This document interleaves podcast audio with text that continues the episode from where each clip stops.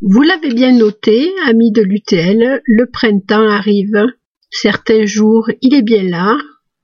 D'autres jours, il opère un petit recul et on voit de nouveau la neige sur les sommets pyrénéens. Mais bon, nous allons faire un tour au jardin.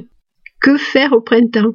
C'est une question que l'on me pose souvent. On est très pressé de planter, quelquefois un peu trop, et on oublie les fameux seins de glace qui reviennent immanquablement griller les moustaches aux plantes que l'on a mises trop tôt en terre, comme les tomates, cela pour le plus grand bonheur des marchands, qui peuvent nous les vendre deux fois. Commençons déjà par ce qui a fleuri ou qui commence à fleurir, comme les lilas par exemple. Qu'allons-nous faire de ces arbres une fois que les fleurs auront bruni ou roussi? Eh bien, il va falloir les tailler. En effet, les arbres à floraison printanière se taillent juste après la floraison ou pendant. Si vous voulez faire des bouquets de lilas, c'est une bonne alternative. Vous taillez en même temps que vous préparez vos beaux bouquets de fleurs. Descendez au-dessus d'un gros bourgeon et de nouvelles branches se formeront en préparation pour l'année prochaine et votre arbuste gardera une forme harmonieuse. Pour ce qui est des forsythias, Pitié, pitié, oubliez les tailles d'hiver qui donnent aux arbres, ou plutôt aux arbustes, des formes géométriques qui sont peut-être très belles dans les villes, mais qui sont un peu déplorables dans les jardins, c'est mon avis, c'est personnel. Profitez que vous avez de la place pour vous offrir une belle fusée jaune un forsythia non taillé, c'est une explosion, c'est une gerbe, c'est magnifique. Donc attendez le printemps et la fin de la floraison pour les éclaircir. Alors pas de coupe en brosse, euh, on n'est pas chez les coiffeurs, mais plutôt éliminer jusqu'à leur base quelques-unes des branches les plus vieilles. Vous garderez un port aéré, très naturel, et vous aurez l'année prochaine droit à un nouveau feu d'artifice un signe de reconnaissance. Dans les arbustes de printemps, que je trouve personnellement spectaculaires, il y a les céanotes. On connaît les céanotes d'été qui sont plutôt bleu pâle ou quelquefois roses. Mais je vous conseille d'installer chez vous des céanotes de printemps et en particulier deux d'un bleu lapis-lazuli absolument extraordinaire, Italian Sky et Puget Blue. Les deux sont vraiment très très beaux. Des petites feuilles un peu froncées, euh, vernissées, vraiment petites. Et puis une avalanche de fleurs euh, bleues en pompons qui vont durer très très longtemps.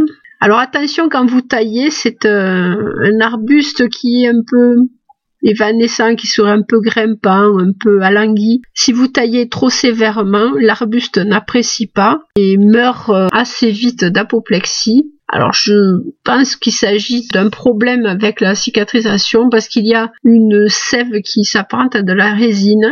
Et puis, euh, il ne faut pas oublier la règle non plus, quand on taille un arbre ou un arbuste, il faut éviter d'enlever plus d'un tiers de la ramure. Certaines ne le supportent absolument pas. Il s'agit de ne pas se tromper dans les castings. Si on aime les formes plutôt géométriques, il va falloir éviter les ports plongeants, les ports que l'on appelle en parapluie, parce que si on essaie de les discipliner par la suite en les taillant de manière drastique, cela ne donnera jamais rien de joli et le végétal pourra souffrir. Autant que possible, il faut essayer d'aller dans le sens du caractère de la plante que vous avez choisi. Cela veut dire aussi prendre son temps, on ne va tailler le forsythia qu'une fois dans l'année, voire peut-être euh, lui faire un petit rafraîchissement euh, en fin d'été s'il y a une branche qui dépasse. Mais bon, cette unique fois dans l'année nécessite du temps et ce n'est pas du temps perdu. Prenez un moment pour faire le tour de la plante, pour bien l'observer, pour voir comment elle se frotte aux voisines, et puis comment une vieille branche vient encombrer le centre de la touffe, si la plante est équilibrée ou pas. Et une fois que vous aurez fait toutes ces observations, faites-vous confiance, allez-y. Il ne s'agit pas de tailler un forsythia, mais ce forsythia-là. Cela vaut pour bien d'autres arbustes d'ailleurs.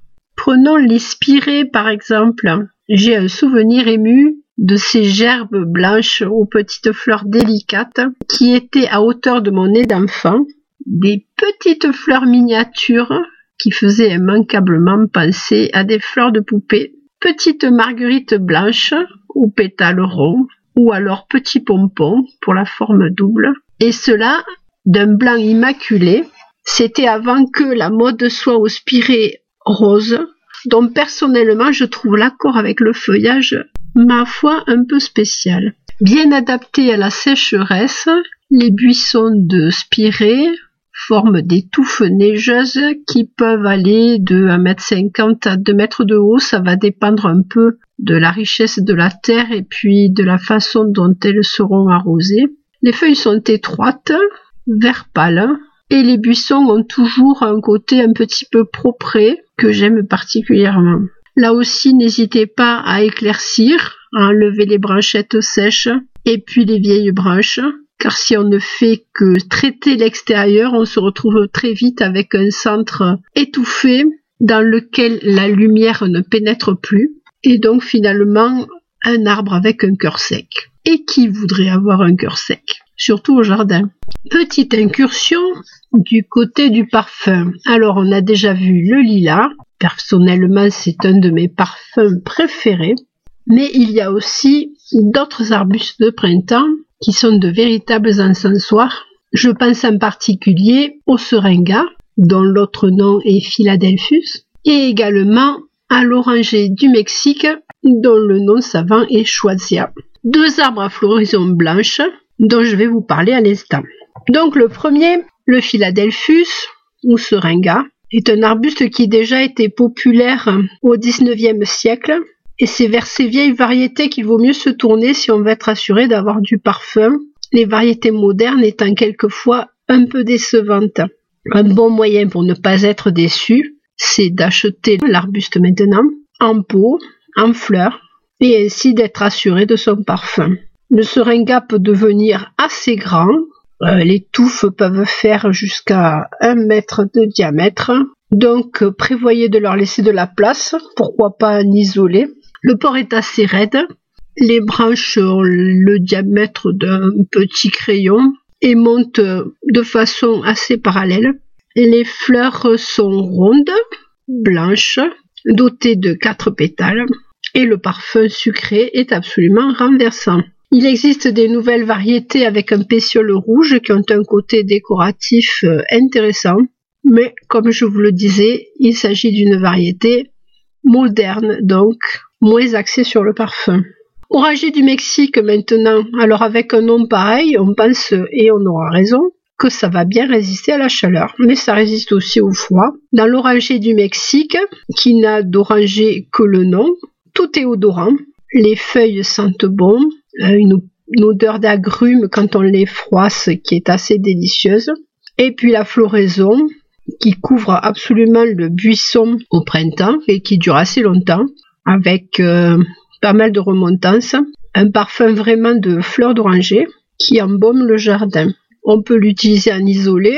Cela formera un gros buisson rond qu'il faudra former de temps en temps, justement euh, tailler après la floraison ou on peut aussi la dosser sur un mur et cela permettra, si les fenêtres sont proches, de profiter du parfum à l'intérieur de la maison. L'orager du Mexique se contente de sols finalement assez pauvres et s'il n'est pas trop arrosé en saison, cela lui permettra de faire davantage de bois et donc de bien résister aux gelées de l'hiver. Vous ne le savez pas parce que je ne vous l'avais encore pas dit, tous les arbustes dont je parle aujourd'hui sont capables de résister à la chaleur et même à une chaleur estivale assez intense. Vu le dernier été que nous avons eu, cela peut être intéressant. Commençons par un arbuste assez connu qui s'appelle le cognacier du Japon et qui va apporter enfin une note rouge dans notre printemps.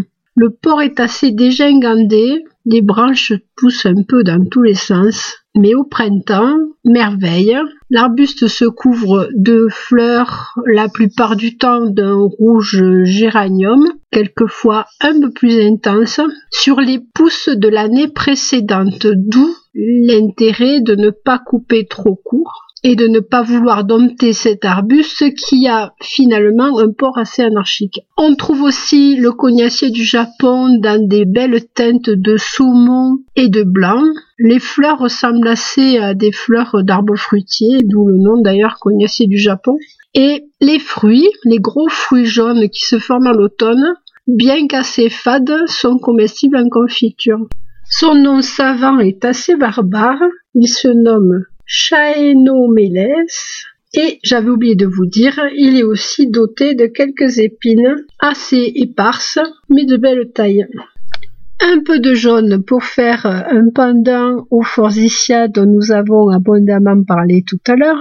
Une plante assez méconnue et que j'aime particulièrement, c'est la coronille. Coronille qu'on appelle aussi coronille glauque. Alors non, elle ne fait pas partie du casting d'un film louche. Glauque, c'est une couleur qui est donnée à un vert un peu bleuté. Et cette coronille glauque fait partie de la famille des légumineuses, donc elle va s'adapter à tous les sols et même les enrichir en captant l'azote de l'air et en la stockant dans ses racines. Elle est dotée de petites fleurs jaune vif et ces fleurs ont une délicieuse odeur de miel qui attire les insectes. Ces fleurs ressemblent à des fleurs de pois ou de genêt. C'est une plante pionnière que l'on trouve en garrigue et qui peut servir tout à fait à orner des pentes, pour ma part de façon plus esthétique que l'éternel millepertuis. Les buissons peuvent s'élever à mètre vingt. L'odeur, comme je vous l'ai déjà dit, est délicieuse. Et on peut se servir de la coronille pour coloniser des pentes. Son feuillage léger, ou vert bleuté, s'accordant facilement à d'autres végétaux. Enfin, pour finir avec les arbustes bien adaptés à la chaleur, je voudrais vous parler du cyste.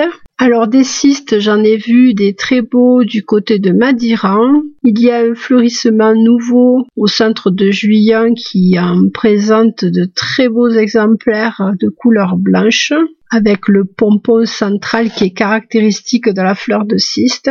Le seul reproche qu'on pourrait faire à cet arbuste, c'est d'avoir une floraison assez brève, mais finalement aussi brève que d'autres floraisons de printemps. Le lilas ne reste pas très longtemps non plus en fleurs dans les jardins. Ce qui est caractéristique de la fleur de cyste, c'est son aspect de papier de soie un peu froissé, qui donne à la fleur un aspect extrêmement délicat, évanescent. Il se décline dans des couleurs allant du rose très vif euh, au blanc.